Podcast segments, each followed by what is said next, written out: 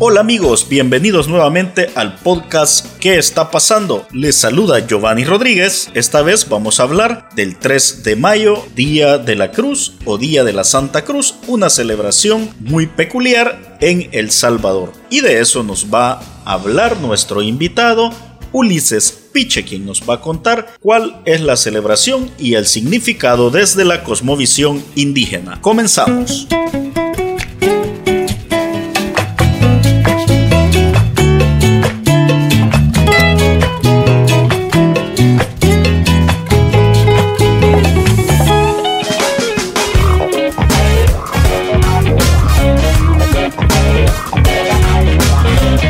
Yeyectunal Palmuchi, soy Ulises Picho, miembro del CECENI,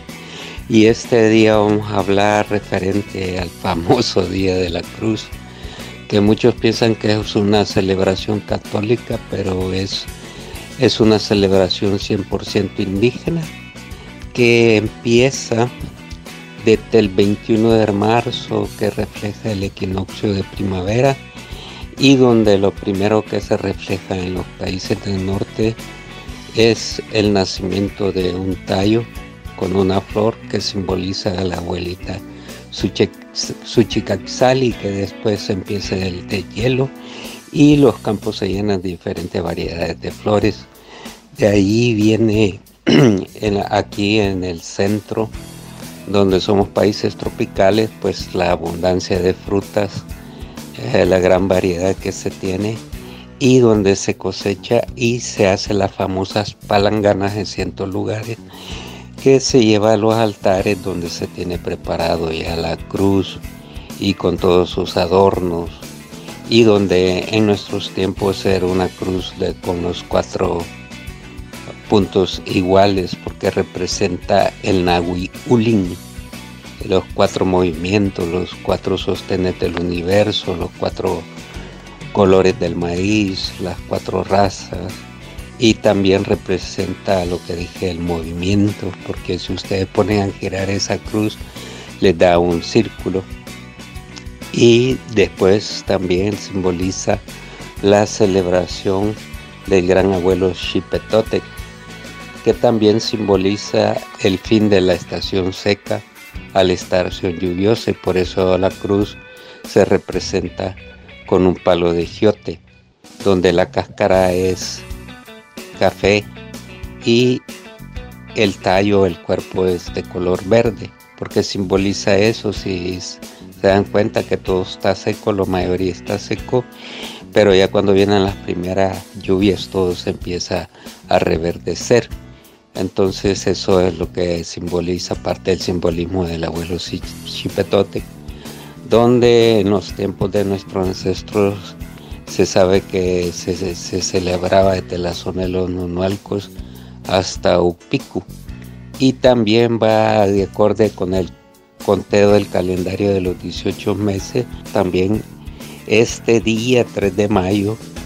eh, en nuestros calendarios, como son de 20 días, caía un 30 de abril, un primero, un 2 o el 3, no es una fecha fija como el lo ha puesto la Iglesia Católica. Entonces, volviendo a eso, este día también nuestros ancestros hacían la bendición de las semillas,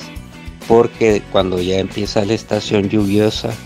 ellos sabían que cuando sembrar, porque ahorita como estamos en un periodo de transición, porque la gente no se ha dado cuenta que hemos entrado nueva, nueva era, entonces para el agricultor él tiene que tener agua de reserva porque van a haber momentos que la lluvia no va a caer como ha caído siempre y van a haber periodos largos de sequía, entonces tiene que tener reservas de agua para poder regar sus cultivos, para que no los pierda. Entonces eh, también se hacía la bendición de la semilla, donde se hacía una gran ceremonia, se hacía el pastel eh, que nosotros le llamamos así, donde se agradecía al día según el calendario del conteo de nuestros abuelos, ya, abuelos, ya sea el calendario mayo o el calendario náhuatl, y se hacían las ofrendas y los pagos y después al final se bendecían las semillas de maíz, de frijol, de, del ayote, del pipián, para ser sembradas. Entonces la, la gente llevaba sus semillas para ser bendecida y después eh, se llevaba a las parcelas donde se iban a sembrar, donde se hacía otra ceremonia entre las mismas comunidades. Entonces, esta es parte de un poquito de la información de nuestras costumbres y tradiciones y también para pedirle al Creador para que nos dé la abundancia siempre de, de los frijol, de maíz, de todos los sagrados alimentos, para que siga bendeciendo a nuestra gente, a nuestro pueblo del Gran Cuchcatán, de esta tierra sagrada, y que nos siga dando la bendición del agua a través del abuelito Tal Ometeu. Y este ha sido el podcast de este día que está pasando. Recuerda estar siempre pendiente de nuestras redes sociales porque traemos un tema diferente cada semana en qué está pasando. Soy Giovanni Rodríguez y nos escuchamos en una próxima.